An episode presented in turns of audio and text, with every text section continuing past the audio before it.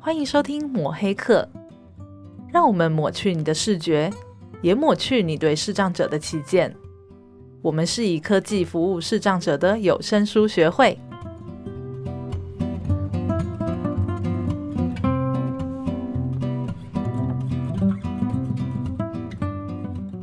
大家好，我是主持人木炭。嗨，我是主持人 Vincent。嗨，木炭，嗨，你有没有印象啊？你之前是不是有去过一个邪教的布道大 会？我我连昨天吃什么都没有印象，你这样真的、问我回忆我哦很困，扰。，对，哎、我真的觉得那个邪教的布道大会啊，很棒。嘿、哎、怎么？说？因为一大堆 podcaster 在里面呢、你真的有通灵能力耶！有你没有？去就可以知道现场长什么样子。我没有去，可是我有看到你们的照 片，有没有呃而且尤其有没有超级很哦开，心的尤样子其是伟哥，对，嗯伟哥有去我最开心。嗯伟哥那一天哇，超开心，我看那个脸就知道。啊！而且我看他还摸到很多设备啊、器材啊。听说你们在那边是不是有碰到一些奇呃，不能讲奇奇怪怪， 你你 我这这个样得人罪要了我这罪多样得少？罪太多太多人了啊！可是我觉得，因为 p o d c a s t 确实很特别啊，它就跟 YouTuber 不同啊。对，哎、我其实那一天我觉得最神奇的就是，你知道 YouTuber 就大家都露脸，对，可是那一天呢，你就会发现他什么这个人有做，那个人也有做，他这嗯个人也是，因为我们都会觉得这个人可能是摊贩上的人，原来他也是个 podcaster 呢。对，哎哎，你你觉得为什么 p o d c a s t 不喜欢露脸？我觉得它是一种有一种隐蔽性吧。通常别人看看脸去认嘛，啊所以你会去做一些你想要露脸、想要大众可以看到的事情。嗯可是 podcaster 他可能想要谈的事情是比较不太方向不太一样的。对， maybe 比较私密，嗯或者是一个比较深层的东西，那我嗯觉得这个平台就是一种可以安心揭露的平台。嗯，我觉得我最喜欢做 p o d c a s t 的原因哦，就是因为它是非常具有知识性，嗯，而且它非常有深度，对不用去想到一些有的没有的担心。不对，除非我们在路上就是啊，不过你是要小心啦，啊因为你的为什么我你的声音真的很好认，你在路真的上吗讲话绝对会被认出来，你声音超大声的。哦，你看，现在一直爆音 啊！。哦，那我以后一定要特别的小声一点啊 哎、啊不过那一天呢、其实蛮幸运的，就是有认识那个五楼室友的 Marks，哦，对他把我拉进了一个就是一个很大的 podcaster，他把你群组里推面坑啊。哦，哦这个这这很已经已经在坑里 了，我而觉且得我哎这个已经坑，好大一个坑 哦。我现在都觉得我不知道这坑的底在哪。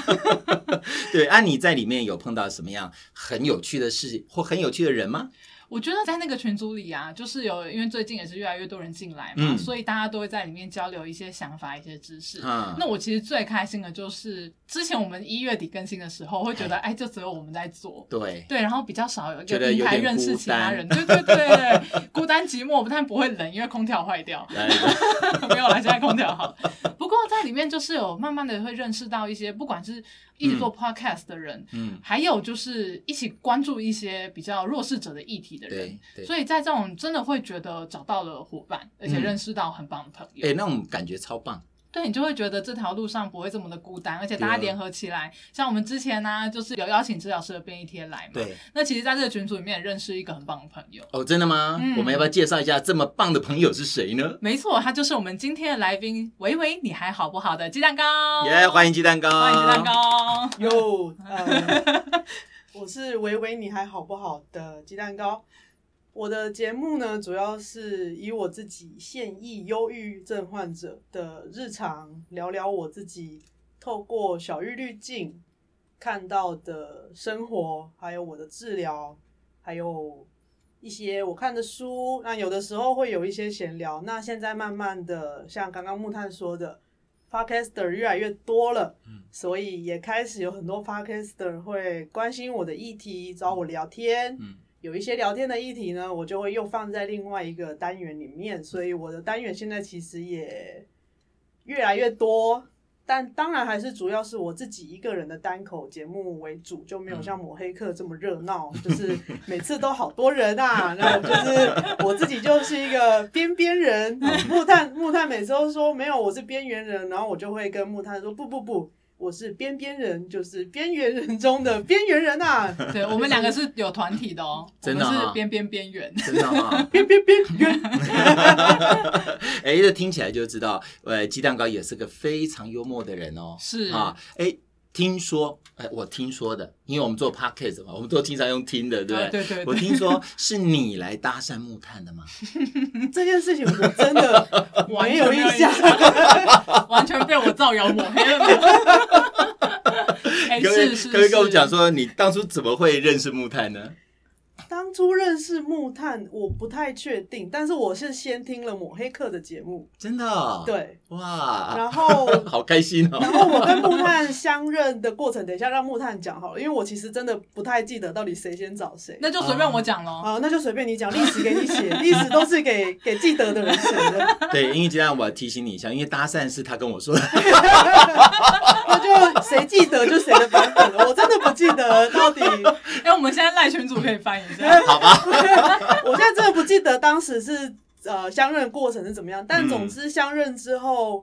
呃，我跟他讨论了很多有声书的事情，啊因为我自己生病之后，有一个很大部分是出现所谓的认知障碍。是那这个认知障碍是来自忧郁症对于大脑的一些影响。嗯那大脑的某些部分受损之后，会造成我的生活上的一些功能出现问题，嗯比如说讲话、阅读、写字 之类的。嗯那这些其实广泛来说都是属于认知功能。嗯那医生跟我说的说法是，这些就是要等你的忧郁症控制到一个程度，或者是如果你有机会康复的话，嗯那才有机会好起来，那才有机会恢复这些功能。哦是意思就是说，忧郁症不见得每一个人都会康复，嗯甚至你康复了之后，这些认知功能也不见得嗯会回来，嗯它都是有一定的几率，但是目前的医学还没有办法告诉我们有多少的几率可以达到什么样的程度，又或者什么样的人在什么样的情形底下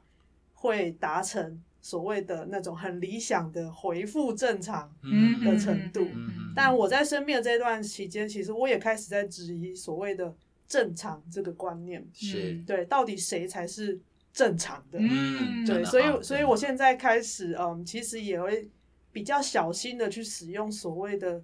痊愈、康复、恢复正常，类似这样子的嗯字眼。因为我的节目开张跟抹黑课差不多时间，啊所以大约也是半年左右了。是那目前进入第二季的节目嘛，第一季这样子做下来之后，我就开始认知到这个是我一个疗愈的过程。做节目哦不知不觉变成我疗愈的过哇，程，好赞嗯哦！然后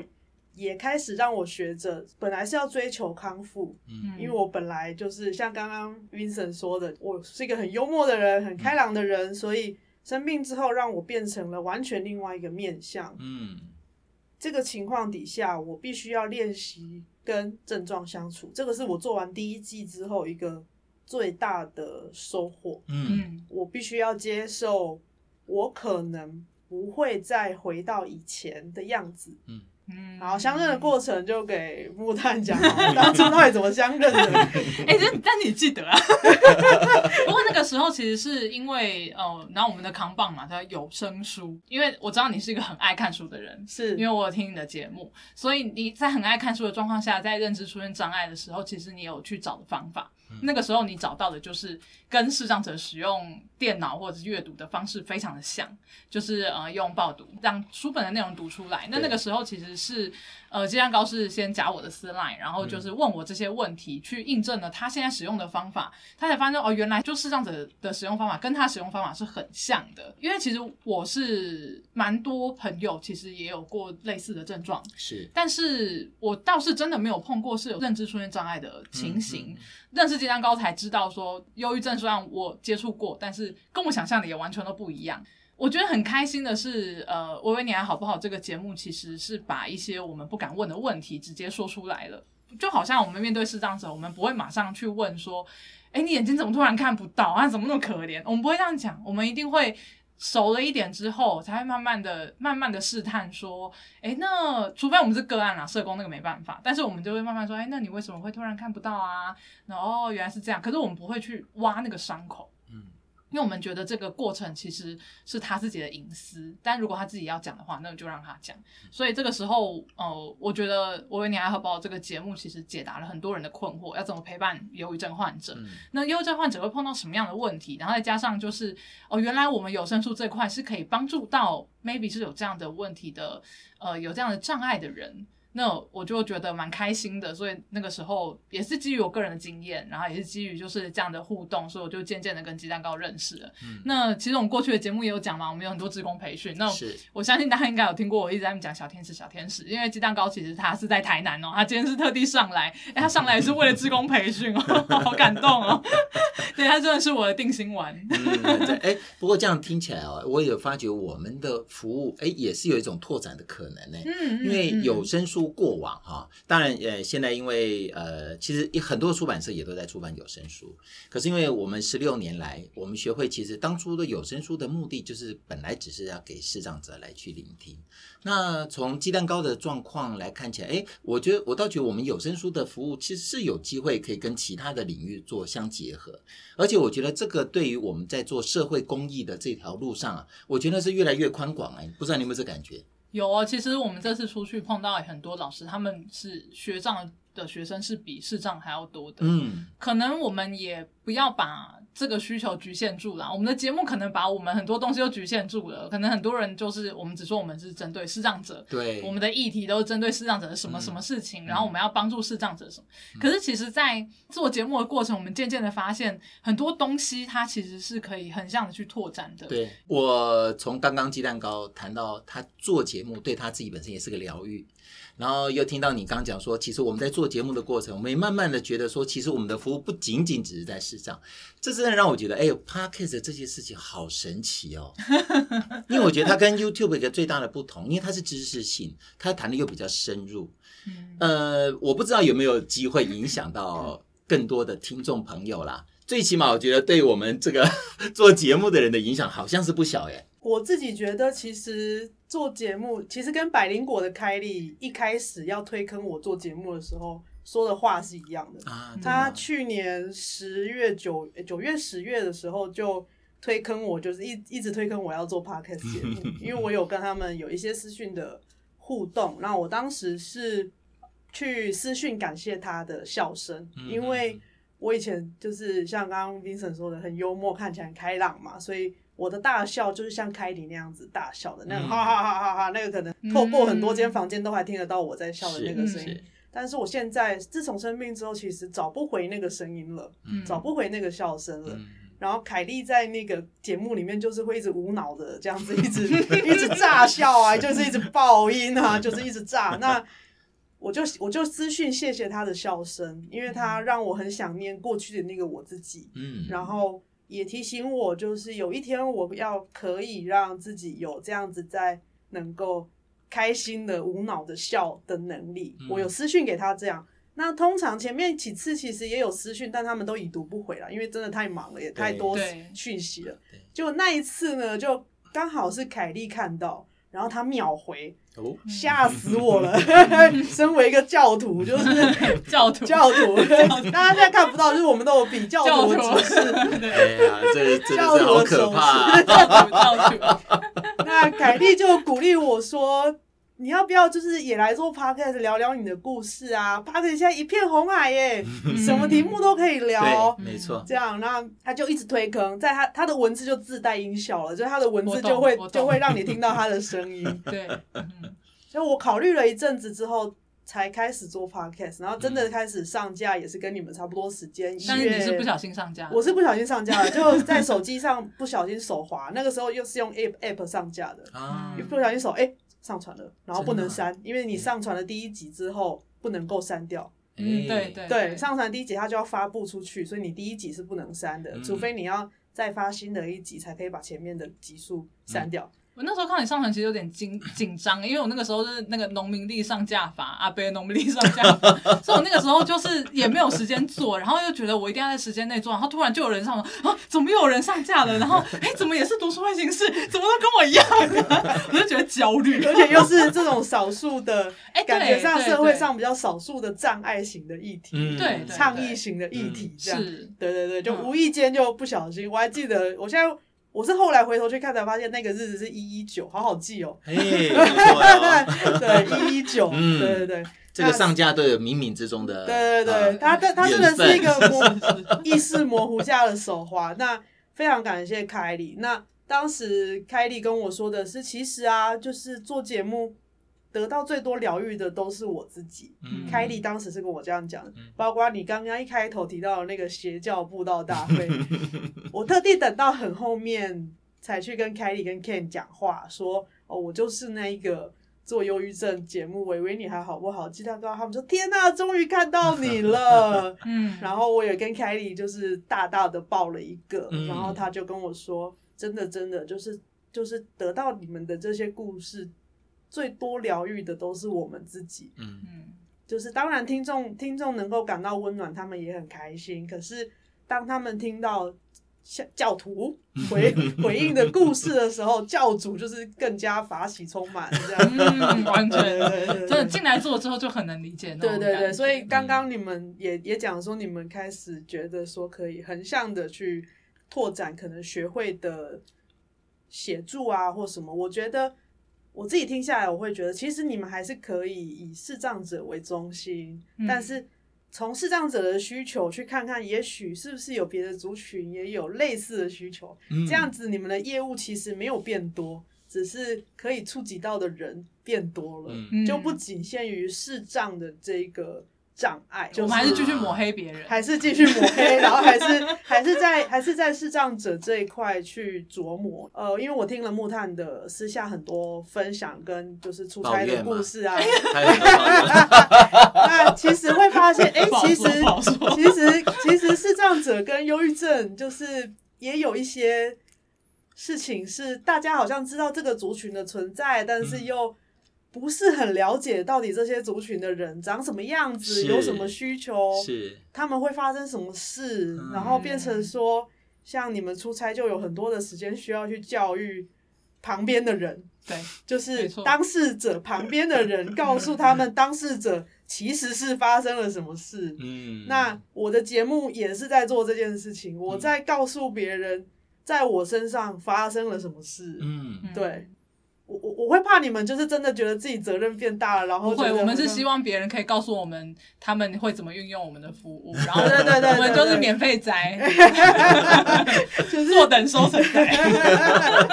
就是就是还是在你们的轴线上，还是在视障者服务的轴线上，但嗯是从视障者的需求再去看看，诶，别的族群也有这样的需求，那他们也可以加入。 嗯，那他们加入之后，像我，我是个明眼人，但是我有利用到类有声书类似的这样子的协助跟服务，然后我也来做志工。嗯那我有能力的部分，就是比如说像刚刚木炭讲的小天使，嗯小天使就是在几次前面的线上培训课程，那我打字够快嘛，所以大家在那个绘画里面及时问的问题，我就可以及时回，木炭就可以专心专心顾讲师或是顾设备，他就可以对在现场顾他的现场，对线上的现场就可以由我这个打字多很快的好啊人来小天真使好，来负责真好，你的好，谢谢你。对，就是就是这刚好是我可以做的啊。那我也会觉得在那个当下，我会是很专心的，嗯因为这个在我生病之后也是一件不容易做到的事情。嗯，这个培训课程，我一边自己在上课，其实也一边在做复健，这样哎就呀好是赞哦嗯对啊，有点像这样子的感觉。是包括做 podcast 也是我自己在做复健。嗯大家现在听到我的口条，感觉不太出来，可能这个是一个有生病的人。嗯这个是我练习了很久很久是才有的成果。是嗯这个在之前是没有办法这样说话的。嗯我在这之前说话可能是两个字、三个字，然后词跟词中间会停顿很久的。嗯所以大家如果去听我的第一季的节目的话，那个其实都是有大量的剪掉空白的，啊嗯嗯嗯嗯非常非常多的空白都是剪掉的，你才有办法听得到是一句完整的话讲过去。哦 OK，如果我们做这件事情，常见人会先帮我们宰了。 没有，因为电脑软体它可以设定，就是比如说几秒以上的空白，你就把它变成哦几真的哦秒。对，嗯，那当然有一些语气会不太自然，但是顺过去之后，你就再把它啊稍微微调一下。哦，对有常见人听到吗？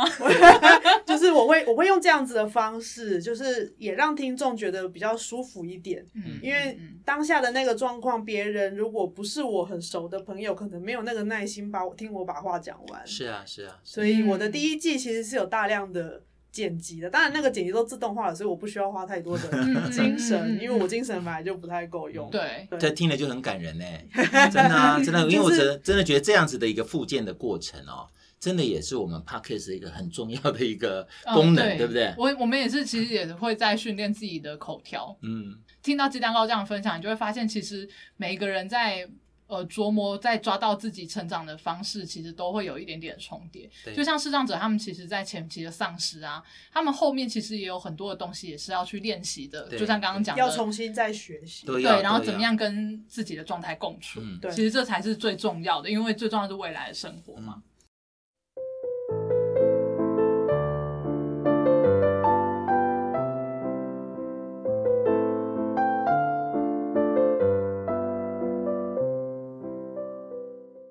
那我也刚刚听到鸡蛋糕特别讲到，我们希望以我们的视障服务为主轴哈，然后再去慢慢的去横向的去接触，真的就跟我们在讨论的这本书一样，因为毕竟我们是个读书会的形式嘛。是，这本书的第二十三页啊，各位赶快把书第本啊二拿十三起来，页，我现在我现在翻翻书给大家 听。世界， 像不像一个读书会？书名我们现在翻书名书名开还是要强第调二没十一下有三书有书有书， 环境音要放一下。哎，那个加勒神父他就有讲啊，他说对于盲的认识啊，它是有助于我们对残障本质的了解。啊啊！因为不管是哪一种残障，残障对于人的影响都有它的共通性。当然，因为这是一本在一九六一年写的书，哎嗯，没想到哎，刚刚跟这个鸡蛋糕这一聊啊，嗯我觉得哎，这东西有点时空的一个共通性，就对连接起来，哇，超级棒，你知道吗？ 那种感嗯。觉，加勒神父也是有通灵。不过真的是有些东西它是不会改变的。对，可以感对我觉得这是人的共同性。真的哈、对对嗯对，我们从过去的节目一直这样子介绍下来啊，其实一开始都在讲丧失。啊，那你说视障者他面对的丧失，通常第一个都是当然是生理上嘛，因为因他为就看不是到看不对他见，看不到。嗯那我们不知道，比较好奇就是说，呃，忧郁症它的第一个的丧失比较可能是什么，或者又跟跟我们这视障者的丧失有没有什么相同或相似的地方？忧郁症的话，一般来说，因为它是需要经过诊断，这个必须要再一次强调，是这个是你如果要被判定是忧郁症，嗯，那这个是需要经由精神科医师，或是说我们现在说身心科、是、嗯是身，身心科医师来诊断确诊你是忧郁症，嗯这个才才会被称为是一个生病的状态。是，那当然，人都会有心情好、心情不好的时候。五月天都有唱嘛，心情好、心 情坏。哎对不对哎心情好，心情哎哎，好。版权版权觉版 得权，觉得，所以我又念了。安静安静， MUSD 不要来， 就是吓死！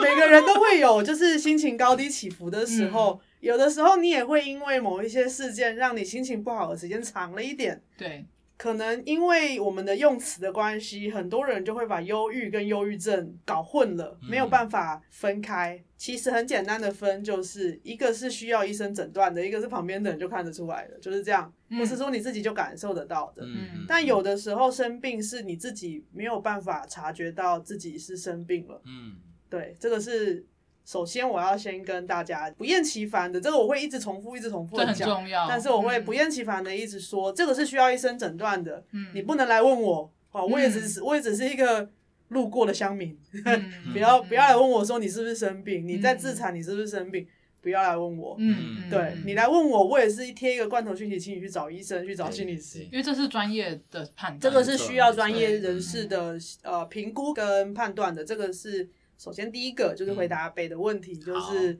忧郁症，是好、就是我们有定义的，就像视障朋友他们可能不同的等级，应该也有是的，一些评估的工具有需要去评估。一定有的，一定对的。对对，那嗯这个是一样的。嗯嗯不一样的地方是，视障者他们最明显的就是生理症状先出现，因为他就是很明显看不见嘛。嗯那就是跟眼睛相关的，可能一些构造啊或神经啊出问题，导致他视觉这个部分消失，或是对部分的损失、嗯丧失。嗯嗯在精神疾病的话，一般来说会分成两个部分来讨论，一个部分是生理的症状，一个部分是情绪的症状。嗯，那这两种症状呢，又会互相影响。交互影响，所以嗯就会变成鸡生蛋，蛋生鸡。哦，的的状况。是那在专业的医师人员，他们就会去评估你现在是生理症状比较严重，还是情绪症状比较严重。是然后不同专业的医事人员，哦，医生、心理师、职能治疗师嗯，相关的人员，他们专长地方都不一样，嗯可以给你的协助也不一样嗯，但原理都相同，都是从生理上或者从情绪上给你协助。嗯那我是有就诊了，大概四个多月之后才确诊，因为忧郁症它并不能够很明确的确定你就是忧郁症，嗯，因为它常常像我刚刚说的有生理、心理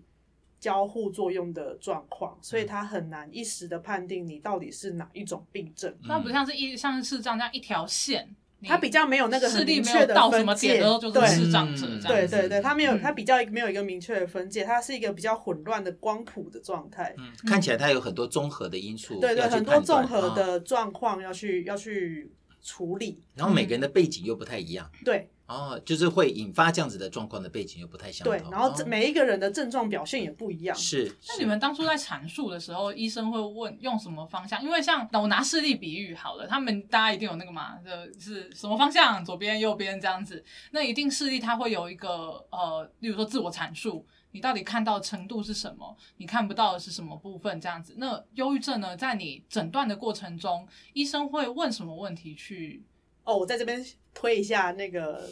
一位精神科医师出来开的 podcast 节目，它嗯叫做《西心事务所的诊间》，连姐我也在给木炭。嗯好，他是陈玄成医师嗯出来开的节目，那他是一位精神科医师，他先聊了一个认知行为治疗，然后他现在正在做一个忧郁症的读书嗯会，所以我也、嗯很棒我也在我的很棒节目 follow 他的读书会这样子。嗯嗯嗯嗯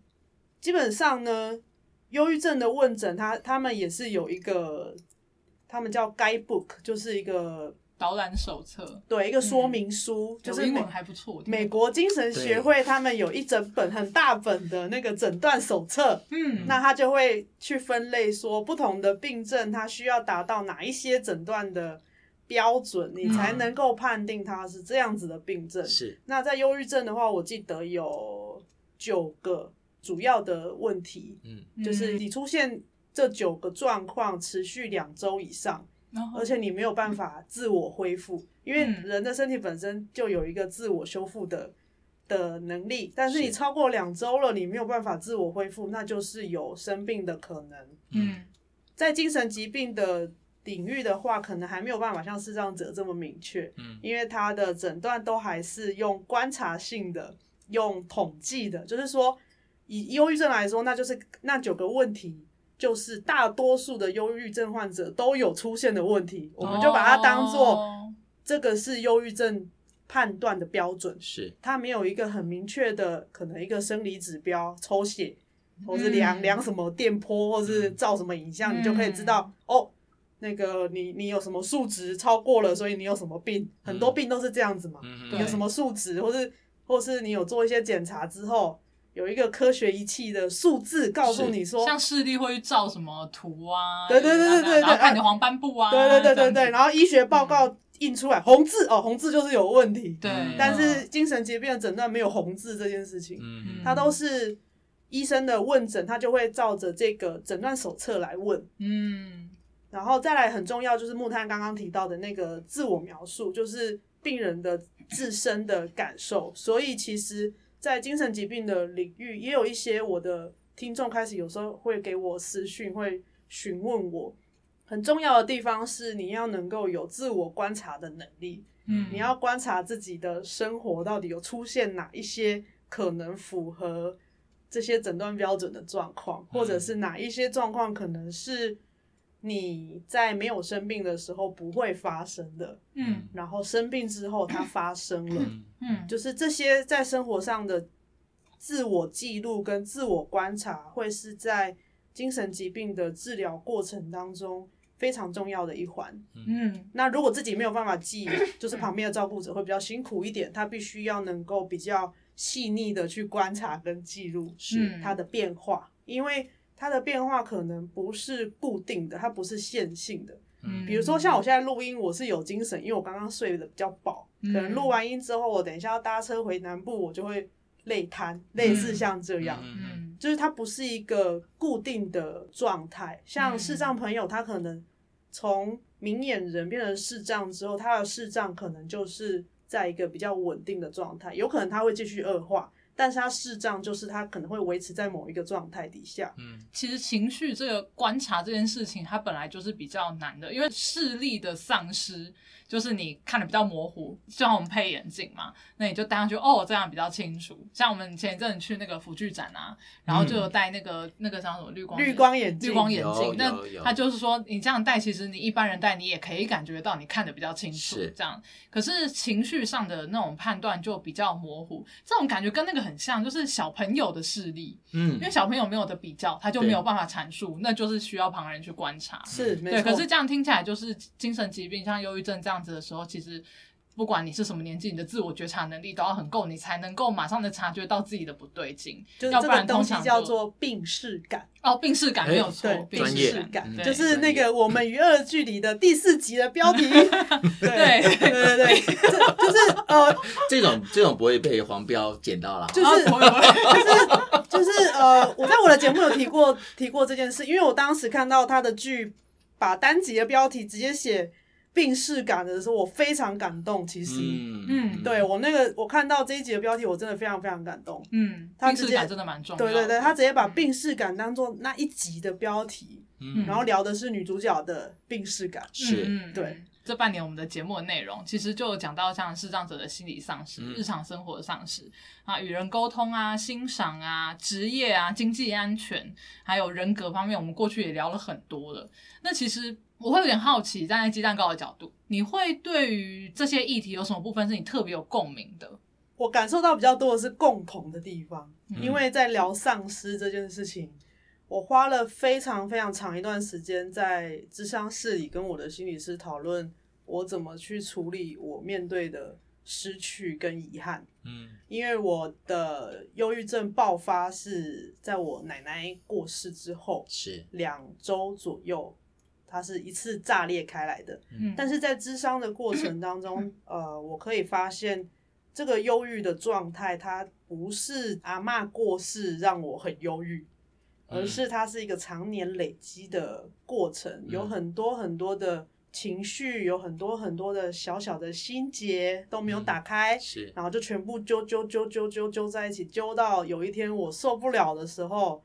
阿嬷的过世就只是一个最后一根稻草，把我压垮了。啊，嗯然后让我再也没有一个自己可以把自己再拉起来的能力了。嗯嗯，然后我就瘫倒在地上，嗯嗯，就是我的心理是很长，在智商是说你现在就是直接瘫在地上、欸，哎，我人坐在沙发上哦、嗯但是他直接就说你现在就是瘫倒在地、欸，嗯这样嗯就是我的状态就是我就是瘫在地上，我根本没有力气站起来。嗯哦，然后我再补充一下，那个刚刚 Vincent 问的问题是，忧郁症患者最常出现的状况是什么？最常出现的就是退缩跟失去活力、失去动力。所以就是我有时候会跟比较有精神的时候，会跟木炭说我是边边人，就是真的边边人。我们只会想把自己关起来，嗯啊，然后断绝所有跟外界的联系，嗯就是真的让自己只有一个人。嗯，然后我也曾经在前面病情还比较严重的时候，最多好像可能将近一个礼拜吧，完全失去音讯这样。嗯那你知道现在的社会，你不在社群上出现一个礼拜，你这个人就是人间蒸发。所以 大家发现，在社群、在讯息软体都找不到我的时候，我我我曾经有这样子，有几次造成身边的比较亲密的朋友的一些紧张会啊，跟担心，他一定会很很紧张啊，就是觉得这个人消失对，了，照去对 然啊，后嗯就是怎么那那那安怎九龙北嘿啊，嗯啊嘞嗯嗯嗯，就是在前面比较严重的时候是有这样子的状态的，这个是很常见的状态，忧郁症的部分这，算是共同的状态。忧郁症患者共同的状态，其他的精神疾病它的表现就不一样。那嗯退缩跟失去活力、失去动力是忧郁症特别会有的状态，嗯或者是俗称的躁郁症，现在他们改名叫双极性情绪障碍，因为它是两个极端，哦它有躁，跟郁。对，那它在预期的时候表现跟忧郁症患者是一样的，是对。那它如果在躁期的话，躁就是躁动嘛，它就会非常的嗨，情绪很高亢。嗯那他的高亢是那种失控的高亢，所以他可能就会有很多天塌下来我也不怕的那种冲动，哦所以他就会出现很多冲动行为。是那每一个人的表现就笑会得不一太大样，声也会吗？有的可能会笑得很大声，然后他也哦会可能会出现很多冲动行为哦，像比嗯如说、呃冲动购物、冲动的不安全性行为嗯嗯，等等，就是那种冲动行为、是失常的嗯失常、失序的冲动行嗯为。嗯嗯但是他在当下他会觉得 I'm so good。嗯，他会觉得我棒透了，嗯嗯嗯全世界真的太棒了。这样，这个是在躁起的状态，嗯然后他在预期表现就会跟忧郁症患者一样。是对，那这个是俗称的躁郁症。嗯 OK，， 对，那也有嗯一小部分有一定比例的忧郁症患者，在一段时间之后会变成躁郁症。嗯，哦嗯这样子嗯对啊，那也有一部分是躁郁症很难被诊断出来，因为那个躁啊，其实是我们现在社会很喜欢的那种正能量爆发的状态。嗯，对，如果他是轻微的，他没有那么严重的失序行为是的话，他那种正能量的状态是我们现在的社会某种程度上很喜欢的是那是种听起来正面是正能量的就状是说什态，么都不怕，啊对，然后嗯那种正能量充满、正能量爆发的那种状态。轻微的躁症的患者，他是有这样子的状况，所以嗯他可能比较不容易被发现、被诊断，嗯所以他有可能是躁郁症患者，但是一开始被认为是忧郁症。哦听起来，其实我觉得每一个人好像其实都是在这样子的 range 里面呢。就是它其实是一个光谱，哦嗯，对，我觉得讲的很对它，就是是一个光谱。哈。然后你可不可以把自己拉回来？嗯你如果是可以把自己拉回来，那你没有生病。嗯嗯嗯那生病的人就是需要协助，嗯我们需要药物，需要咨商，是可能需要一些重建的练习，是去把自己拉回来，或嗯者是靠别人拉一把才能够回来。嗯那个大家所谓的没有失序，嗯或者是说一个比较规律生活的状态，嗯嗯，我觉得我自己现在对于治疗这件事情的想法是这样。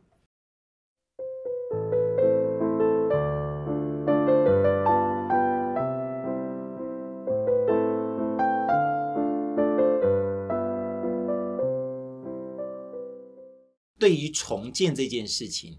也是要自己要有察觉的能力，自己去找方法。像你这样子哈，透过做节目来重建，或者说呃医生啊，或者说心理治疗师，然后他提供你一些方法。因为我总觉得有关精神方面的的状况，其实那个重建的方式实在太多元了非常多方法，哈。甚至你寻求宗教啊， 是占啊，卜是啊，，是啊，那个都是一种方法。是我觉得没有什么方法是坏方法，嗯，只要对你有帮助都是好方法。嗯，但是我个人我还是会提倡，就是其实跟那个忧郁症读书会那个《正午恶魔》那一本书，我在我未来的集数会介绍这本书。嗯它在里面，它是二十年前就出版的书了。嗯那这个作者他也是一直非常强调，你还是要有正规的医疗来支持你，嗯宗教啊、占卜这些，你如果觉得很棒，你不妨一试。但是你还是要有专业的医疗，因为毕竟他们是有实证、有大量的证据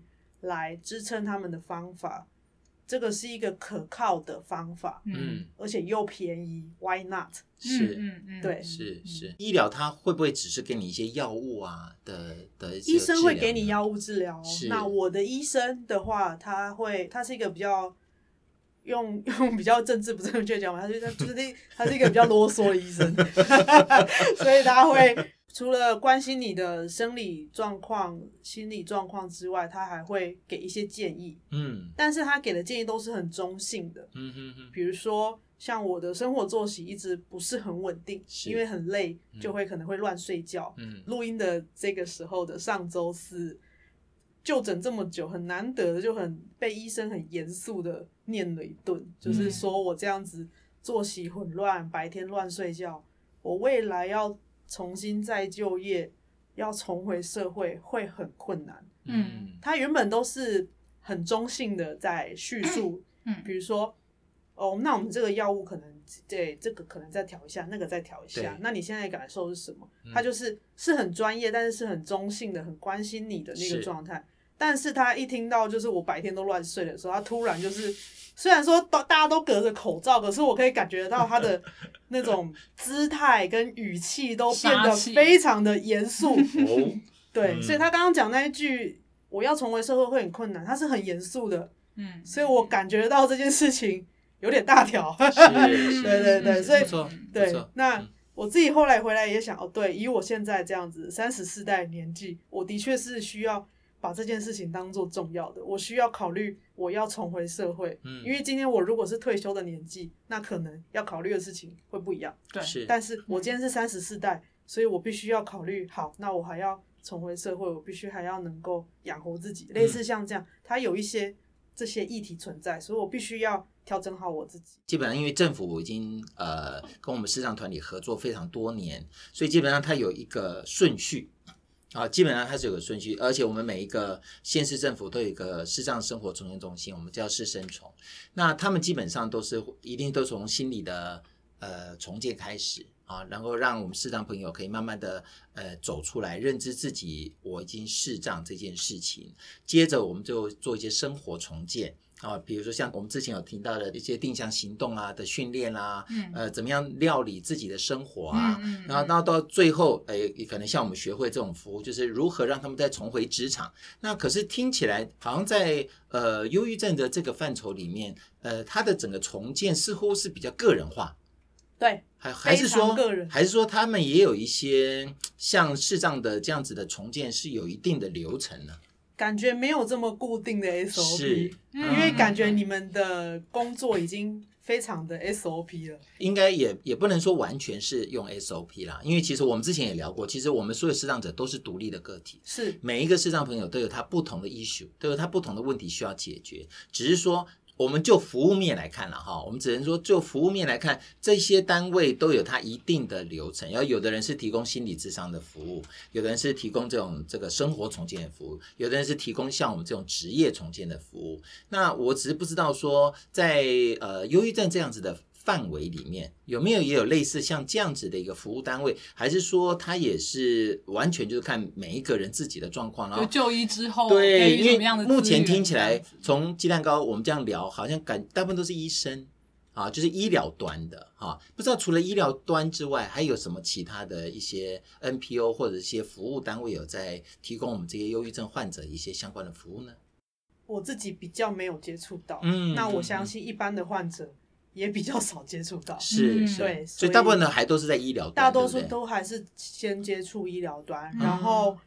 再来是目前的话，以心理咨商来说，精神疾病的心理咨商，健保的给付的制度的关系，所嗯以医生不太愿意做，哦嗯因为他有可能健保的呃核删的问题啊之类的，嗯那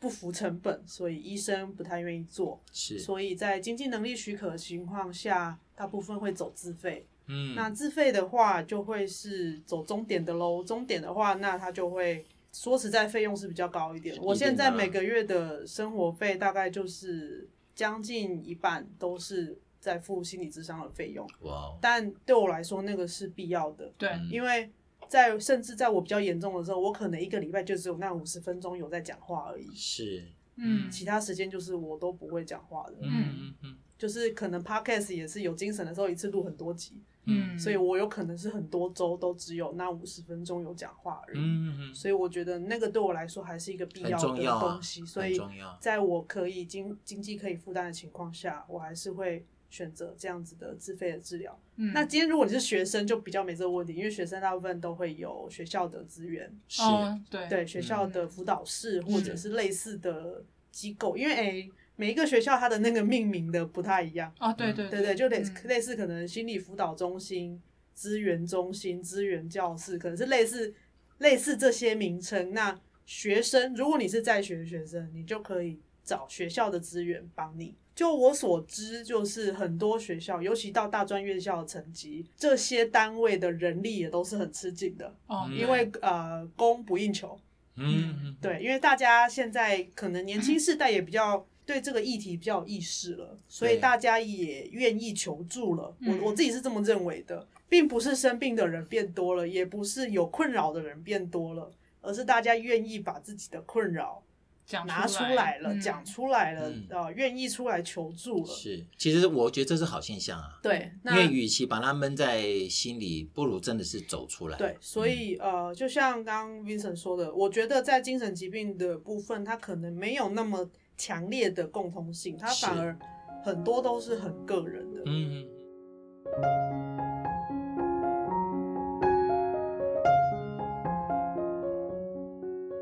哎，木炭，你还有没有印象？每一次啊，我们出去看着老师啊、呃在跟这些视障学生在接触的时候呢，他除了跟他聊聊天，聊聊聊聊完之后呢，他一定会做一个动作，什么动作？他就会问一下小朋友可不可以把他的手伸出来。哎、这个好像我每次都会偷拍一下。对， 因为我每次都在想说，嗯，木炭到底在拍什么呢？哎、那那一幕很经典哎、 对，其实我们老师都会问小朋友把手伸出来，让老师摸摸看你的手。哎、对，而且我在拍这个照片的时候，我后来有特地问哦、嗯。因为我一定要弄清楚目的，要不然就变成纯正了 对，我想说老师为什么要摸手呢？老师，对不起。嗯，因为我觉得，哎，老师摸手其实他有跟我讲，他有很大的意义，因为我们我们都在教我们孩子做电脑的学习嘛。那电脑学习其实第一项就是要打键盘，嗯，然后要教他们怎么样使用键盘。那老师在摸他的手，其实就是在了解他的每一个手指头的灵活度对，到底 O 不 OK。嗯，因为有的小朋友他他不是单纯的呃视觉障碍而已。对，啊我这就想到，哎、其实我进来的时候，我听到一个名词哦哦，其实我觉得我每次讲这名词，都觉得我自己好专业哦。真 的哦说它说叫看做视多障。哦视觉多重障碍。。哎、我好厉害、哦，我用一个缩写你就可以讲出全名对我也嗯是 Google 嘛。然后我想说，你有什么自动翻译的功能？ 哎、其实视多障啊、呃，对我们来讲也是个很重要的一个议题。对这个，为什么我说很专业哈？嗯其实是呃，我进来之后才会有意识到这件事情，对，就是是我们会觉得说视障就是视障嘛。嗯你就是呃，一直以来我们就说啊，视障者只是眼睛他看不到了，哦呃但是也确实，呃，我们过去并我、并没有自己打脸自己 哦。先说，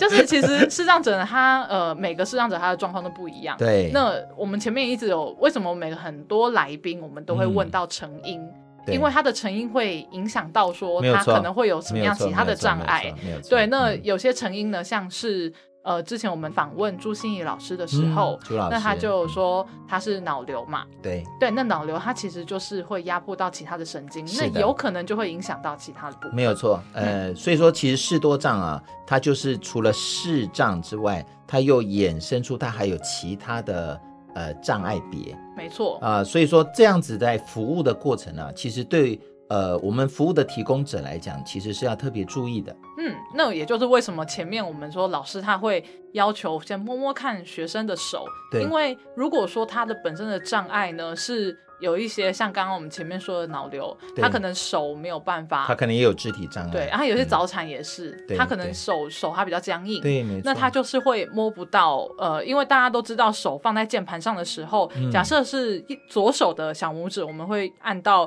Q A Z 嘛。嗯那他如果打不开的话，就有点像那个手不够大的人弹钢琴，他可能会弹到的音域就会比较少，他键盘打的也会比较辛苦。对对，所以我们老师会呃依照学生他的状况去想想说，诶，他要学全键盘呢，嗯还是他可能要学的是六点，就是用点字输入等等的方式，他会有一点点的调整。对，而且你知道吗？呃，我们台湾视多障教育最早是在哪一个学校？诶，我刚刚没 Google 到，可以分享一下吗？哎，是我们前一阵子哦， 嗯我们有特别去那边帮他们上团体课程的台中惠民盲校。哦哦，对第一个啊，对，嗯那他是在民国六十二年嗯，他就开始设置视多障的专班。对，其实从这个地方就可以看出来，嗯士多障他们很需要关注的问题嗯是嗯教育。哎，教育教育，因为我我们在今年啊，我们不是陪着视障老师这样全省这样跑了很多地方哦，嗯我们这都有发觉，其实每一个孩子他在学习哦，真的都是教育的问题，没因为错，很多老师他其实碰到我们这些视障的孩子，他们花了很多的心力，想要让他们能够跟得上学习的进度。那如果说他本身除了视觉障碍之外，他还有其他的多重障碍的话，哇，那其实我相信老师也好，家长也好，要付出的心力更多。对啊，嗯，那其实不管是小朋友还是成人啦，他们可能遇到的问题绝对不是只有视觉上的问题。对没有像我们这个礼拜呃跟鸡蛋糕聊的，可能也会有一些精神上面的问题需要大家的帮忙。啊对，那所以，我们希望可以让大家了解说，视障者他呃，他可能合并了其他的困扰，对，是需要大家帮忙的。嗯那这个帮忙可能是可以解决的，可能是呃，我们需要更多时间等待的。那对希望大家都可以有更有同理心的去理解他对，们。没有错。我觉得木炭讲的非常好。其实我一直觉得我们做这个节目啊，哎，给我自己最大的成长就是同理心。嗯嗯嗯，嗯，因为我真的觉得我们碰到视障的朋友，他的很多的反应跟表现，其实你不要单就他的情绪，嗯他一定都是有他的议题。不要单就情绪，没有错。对好啦，那今天也很谢谢大家听我们的节目。对，那一样就是，如果对我们有声书学会的理念认同，认同我们的嗯服务，想要更多呃的了解的话呢，欢迎在脸书搜寻有声书学会。对，那如果想要看看我们学会的一些工作幕后花絮呢，嗯也可以追踪我的 IG。对，那也不要忘记上个礼拜我们已经讲过了，就是我们需要大家的回馈。对，很需要哦。呃，这对样才是我们继续做下去的动力哦。嗯，那我们就下礼拜见喽，拜嗯拜、拜拜。本节目由正成集团赞助，社团法人台湾数位有声书推展学会录制剪辑。有声书学会以科技服务视障者的 NPO。